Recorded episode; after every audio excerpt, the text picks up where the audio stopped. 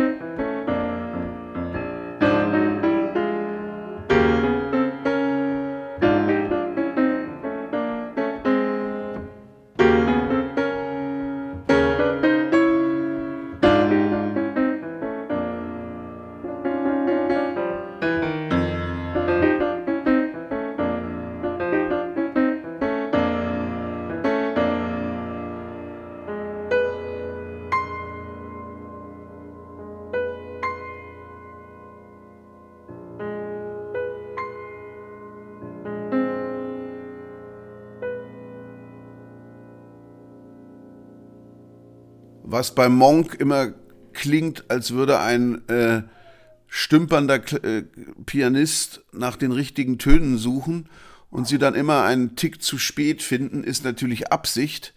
Und ähm, Monk hatte ein fantastisches Rhythmusgefühl und das erlaubte ihm, seine Rhythmen immer so leicht hin und her zu schieben.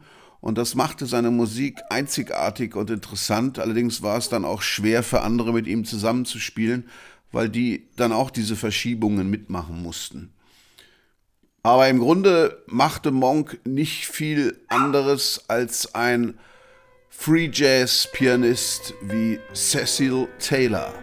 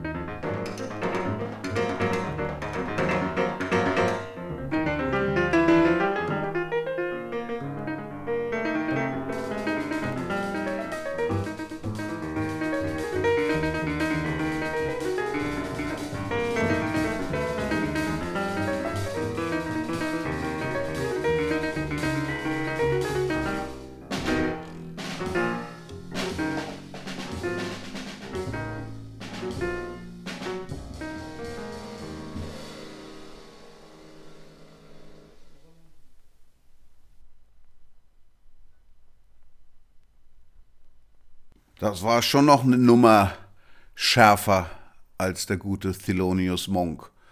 Obwohl sechs Jahre früher, 1954, hörte sich ein junger Mann aus Deutschland so an.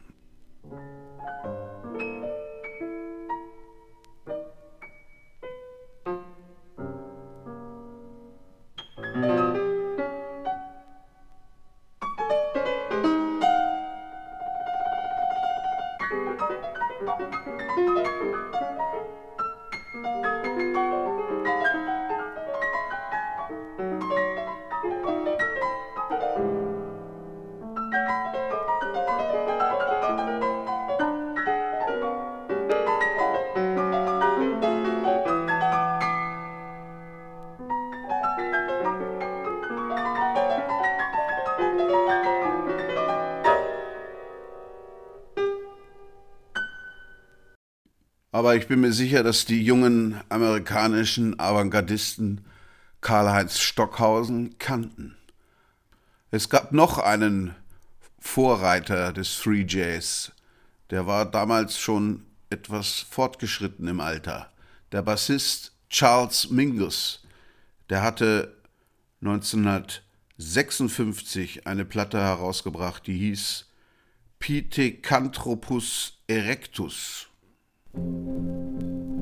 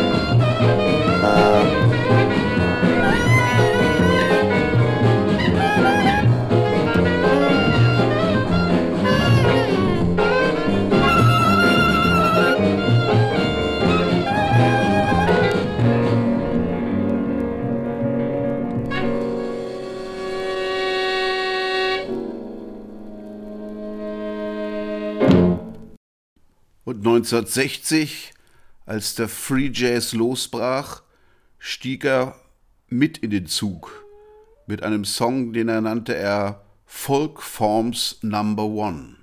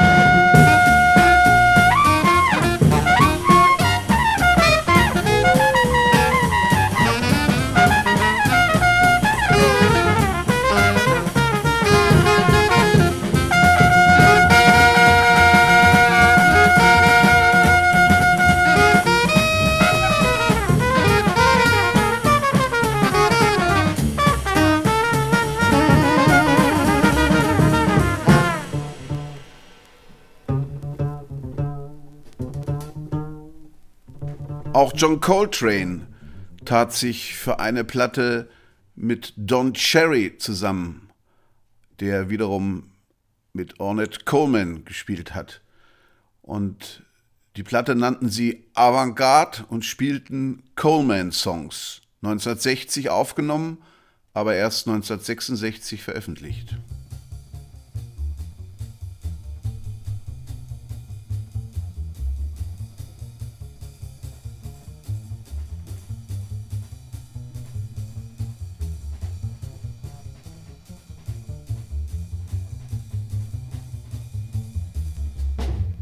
Thank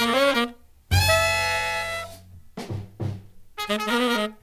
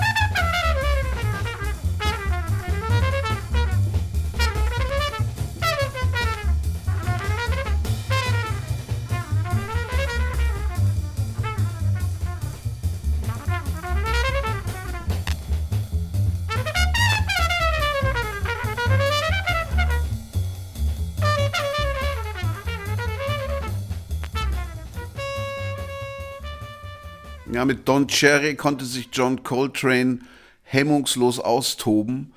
Das konnte er kurz vorher bei Miles Davis nicht. Miles Davis stand sowieso dem ganzen Free Jazz ziemlich kritisch gegenüber. Er mochte auch ähm, Ornette Coleman persönlich nicht. Er bezeichnete ihn mal als eifersüchtigen Vogel, der es liebe, belehrend dazusitzen, obwohl er gar nicht weiß, was er da redet.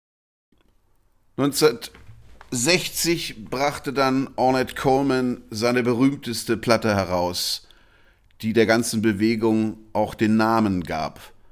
Free Jazz, a Collective Improvisation. Da spielte ein Doppelquartett. Mit dabei waren Eric Dolphy, Bassklarinette, Don Cherry, Taschentrompete, Freddie Hubbard, Trompete, Scott LaFaro, Bass, Charlie Hayden, Bass, Billy Higgins, Schlagzeug und Ed Blackwell, Schlagzeug. Und die spielten am rechten Kanal das eine Quartett, am linken, Quartal, äh, am linken Kanal das andere. Und das klang dann so.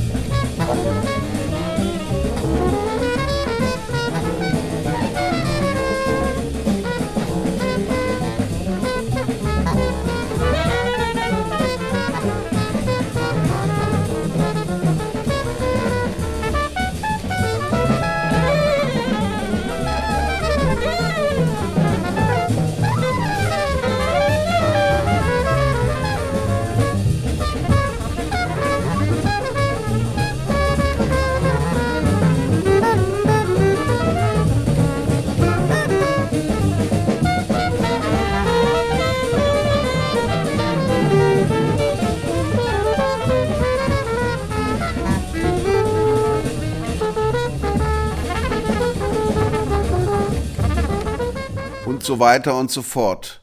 Das zieht sich über zwei Plattenseiten. Ja, sicher keine Musik, die man zum Frühstück hören möchte.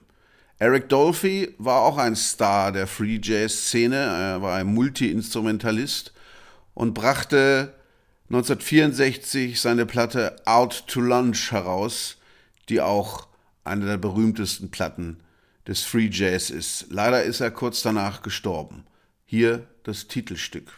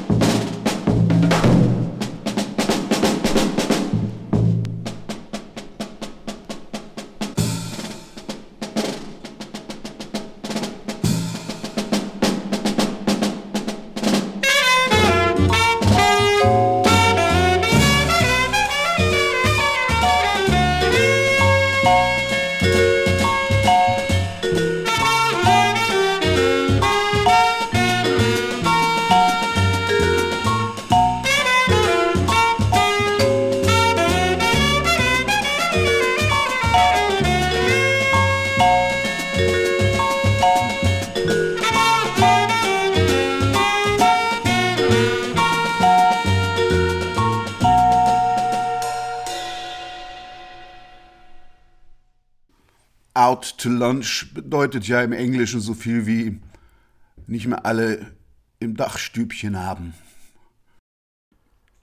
Ornette Coleman reduzierte seine Band auf ein Trio und spielte 1965 in Stockholm. Daraus entstand eine sehr berühmte Platte At the Golden Circle. Und das Stück heißt passenderweise European Echoes. Wir erinnern uns an Karl-Heinz Stockhausen. Pierre Boulez müsste man da wahrscheinlich auch noch nennen.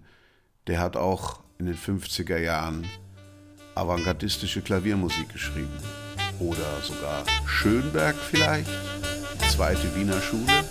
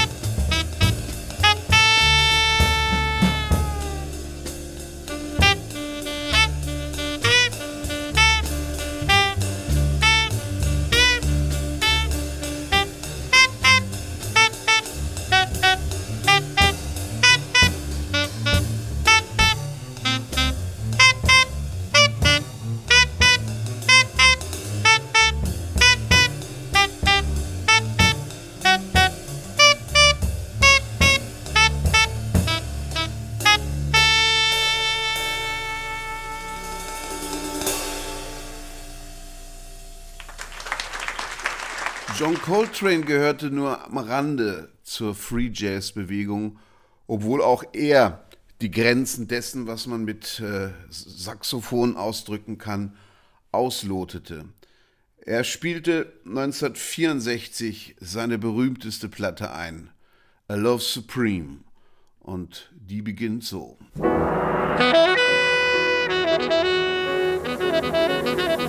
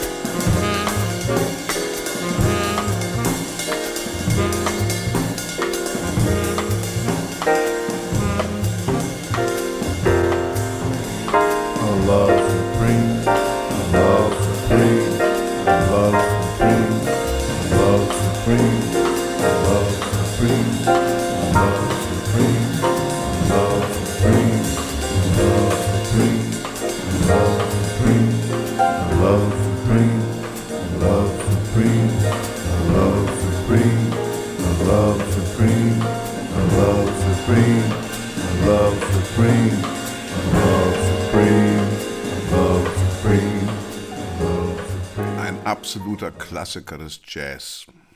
Steht bei der Rolling Stone Liste der besten Jazzplatten aller Zeiten auf Platz 1. Ein Mann auf der Suche nach Gott. Und ein Jahr später ist er dann aufgestiegen. Ascension. Coltrane's Beitrag zum Free Jazz.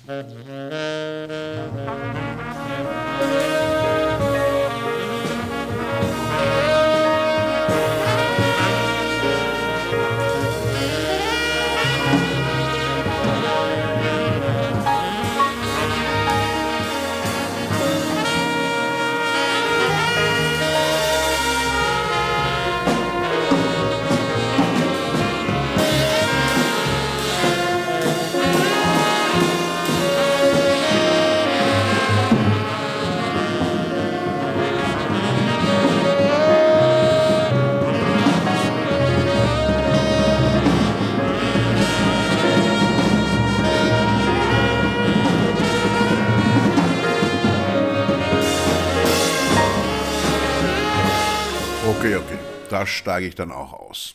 Na, damit hatte der Free Jazz dann auch so seinen Peak erreicht. Irgendwann war der Punkt erreicht, wo man nicht noch schräger spielen konnte. Aber er hat Folgen gezeitigt. Es hörte dann nicht einfach auf und alle spielten wieder traditionellen Bebop. Zum Beispiel das Art Ensemble of Chicago klang 1970 so und die galten so ein bisschen als die Fortsetzer des Free Jazz.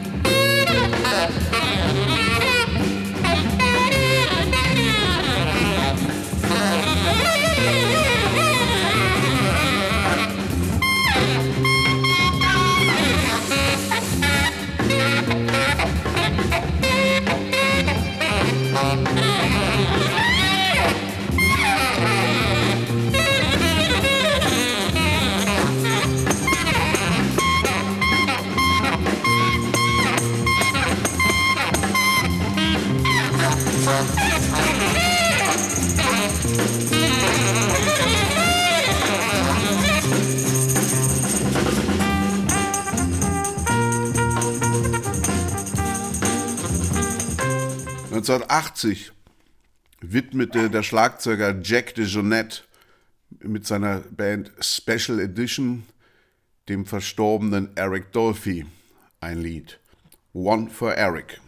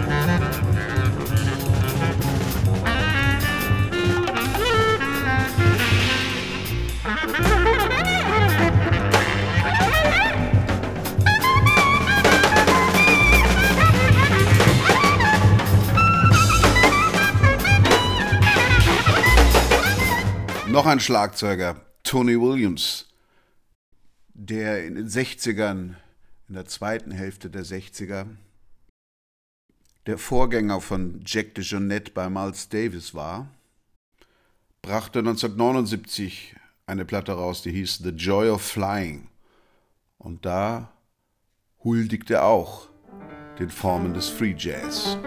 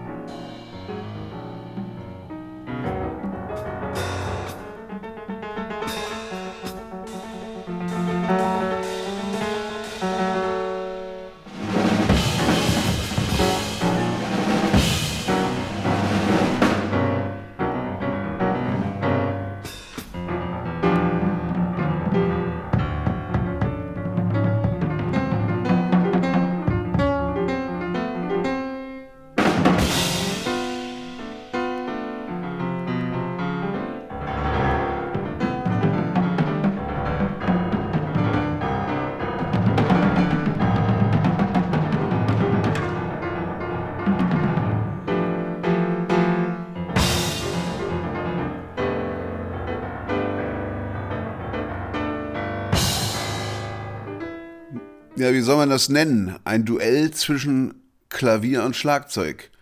Am Klavier saß übrigens niemand anderes als Cecil Taylor.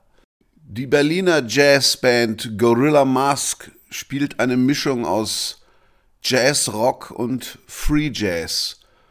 Und beim ersten Lied ihres ersten Albums scheinen sie eindeutig Ornette Coleman zu huldigen. Hammerhead 2016. Ich habe das live gesehen, das haut dich um. das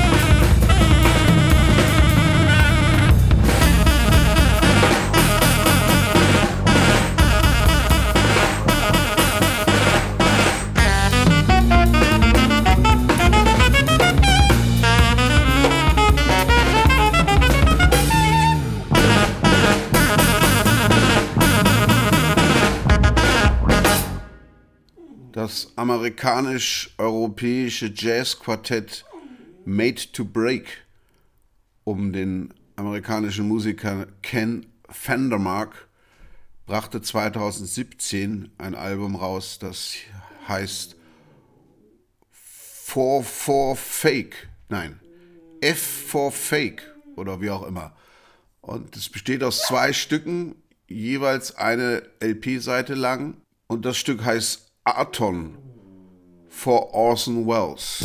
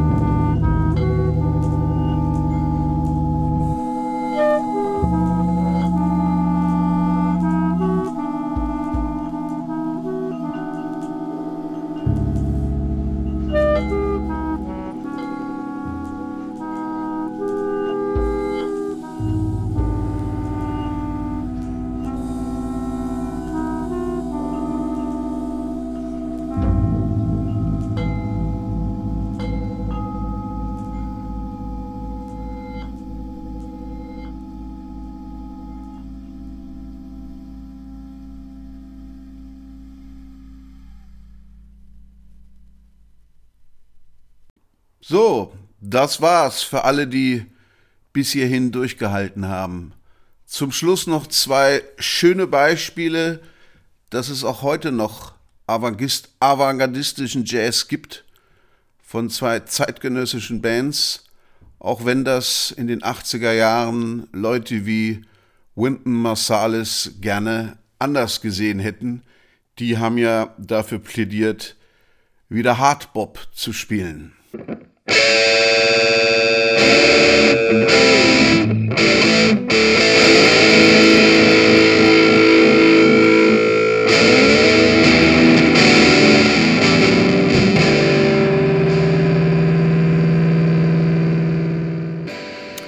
Alle gespielten Platten und Songs wie immer in den Show Notes zu meinem Podcast.